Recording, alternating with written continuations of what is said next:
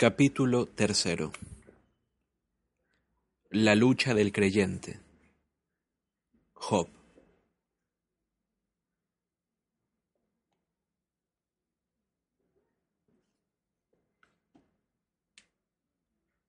Aunque Moisés con sus mandamientos planteara la prueba de la obediencia, y los profetas hebreos impusieran la prueba de la fe, la búsqueda de sentido no resultaba tan sencilla. El buscador no es un oyente meramente receptivo. Somete su fe a la prueba de la experiencia. La ilustración clásica de estas fatigas es el relato de Job, y sus conflictos preludian los problemas con los que se toparán todos los buscadores que vendrán después. El libro de Job en el Antiguo Testamento es una reelaboración embellecida de un cuento popular antiguo sobre un hombre justo que padece terribles penalidades y pide una explicación a su Dios. El mismísimo Yahvé se había jactado ante Satán, el fiscal, en su consejo divino. ¿No te has fijado en mi siervo Job? No hay nadie como él en la tierra. Es un hombre cabal, recto, que teme a Dios y se aparta del mal. Satán responde, ¿es que Job teme a Dios de balde?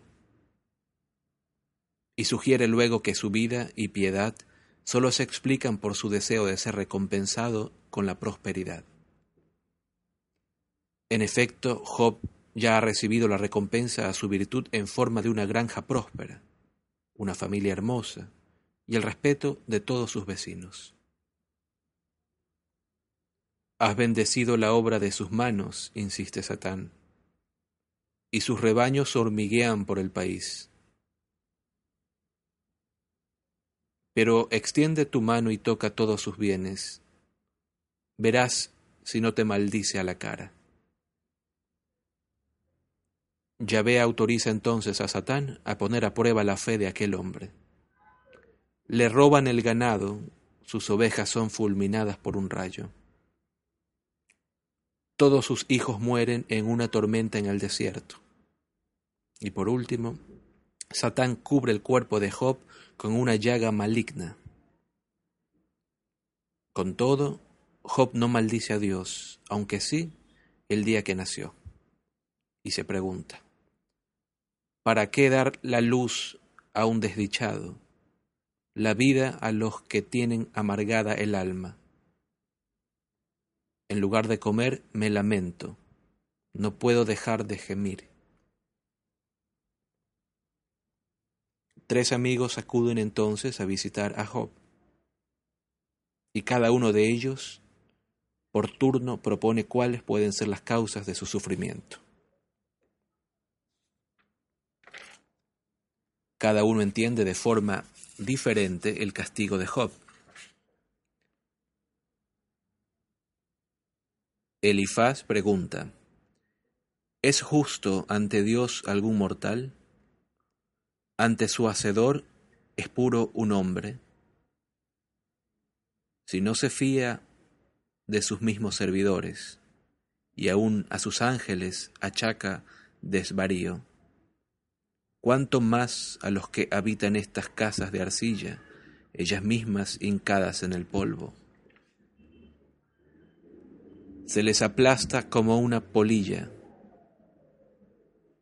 dice Elifaz a Job. Bildad sugiere que los hijos de Job han pecado, de modo que Dios solo les castigó como merecían. Sofar insiste en que Job habrá pecado sin ser consciente de ello. Dios olvida aún parte de tu culpa. El propio Job no admite haber pecado y no maldice a Dios, sino que se queja de su veleidad. Parece no comprender los caminos de Dios. En el segundo ciclo de diálogos, los amigos pronostican el castigo de los malvados. Mientras Job les replica que, por el contrario, los malvados prosperan. En el tercer y último ciclo, los amigos vuelven a acusar a Job de pecados que éste no ha admitido, y Job solicita la oportunidad de presentar su caso directamente a Dios. Job sigue sin maldecirlo y alaba su sabiduría, que no se puede encontrar entre los hombres, dice.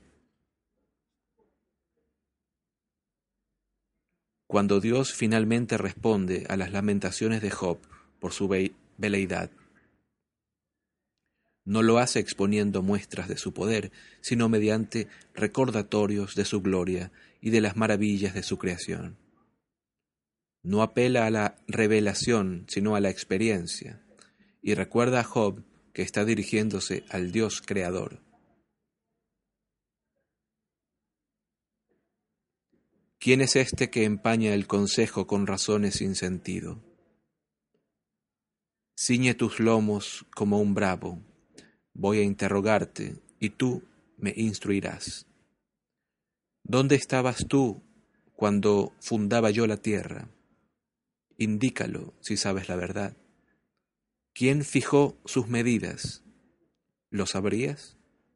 ¿Quién tiró el cordel sobre ella? ¿Sobre qué se asentaron sus bases?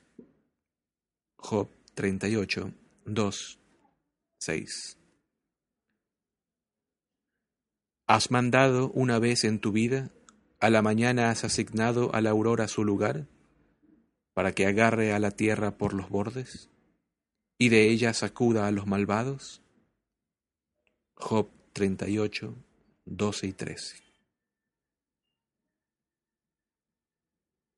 Sin asomo de pudor, Dios se gloria de los ritmos y las glorias de la naturaleza junto con la abigarrada variedad de sus criaturas. ¿Quién prepara su provisión al cuervo cuando sus crías gritan hacia Dios, cuando se estiran faltos de comida? ¿Sabes cuándo hacen las rebecas sus crías? ¿Has observado el parto de las siervas?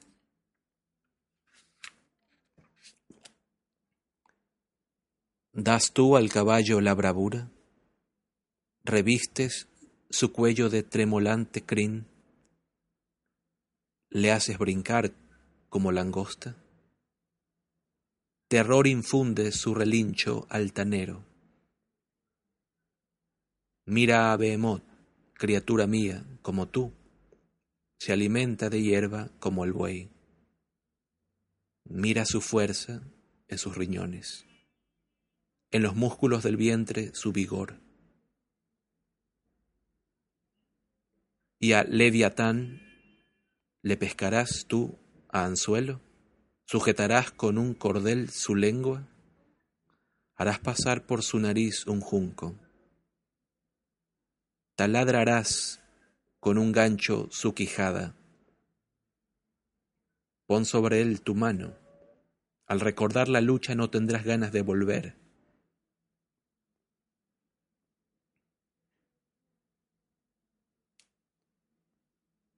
Finalmente Job confiesa que el Señor es todopoderoso.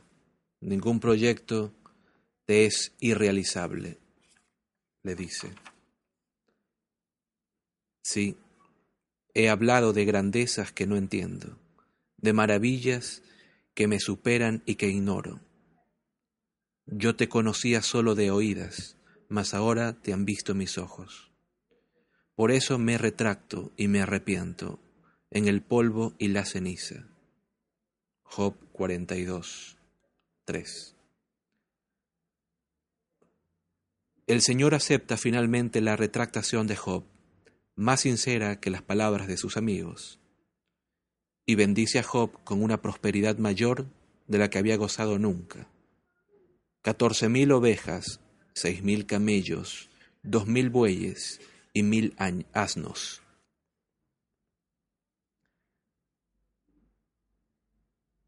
Ahora tiene siete hijos y tres hijas, y no hay en el mundo mujeres más hermosas. Vivió ciento cuarenta años disfrutando de sus nietos y bisnietos. ¿Por qué no se castiga a Job por dudar del comportamiento divino? ¿Por qué no se le explica el motivo de su sufrimiento? ¿Recompensa a Dios su fe o solo su independencia de espíritu? ¿Podía Dios admirar el valor de Job al desafiar a su hacedor? ¿O se limita Dios a recordar a Job que sus caminos son inescrutables? ¿Disfruta Dios enfrentándose a sus criaturas? Este problema que atenaza o atenazaba el pensamiento occidental, ¿por qué habría un Dios bueno de permitir el mal en el mundo que ha creado? Es característico de la mentalidad judío-cristiana. Es claramente un producto derivado del monoteísmo ético. Un trilema creado por las tres cualidades indiscutibles de un Dios omnisciente, todopoderoso y benévolo. Si Dios fuera bueno, observó C. S. Lewis, querría que sus criaturas fueran completamente felices, y si fuera omnipotente, podría hacer cuanto quisiera. Pero sus criaturas no son felices. Por consiguiente, Dios carece de bondad o de poder, o de ambas virtudes. Otros han optado por una solución más radical. La única excusa de Dios, dijo Stendhal, es que no existe. Reticentes a abandonar su fe en Dios, los buscadores occidentales pusieron en práctica el genio y la imaginación. Hasta el siglo XVII, no dio el filósofo Leibniz un nombre a este complejo problema.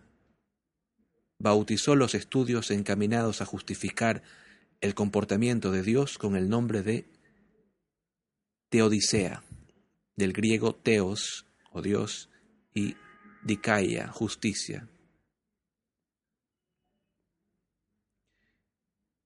Y desde Job, muchos hombres y mujeres de talante reflexivo se han sentido atraídos por el significado del mal. No estaban dispuestos a renunciar a Dios, pero tampoco podían negar la evidencia de que había sufrimiento en sus vidas. ¿Hacia dónde podían volverse?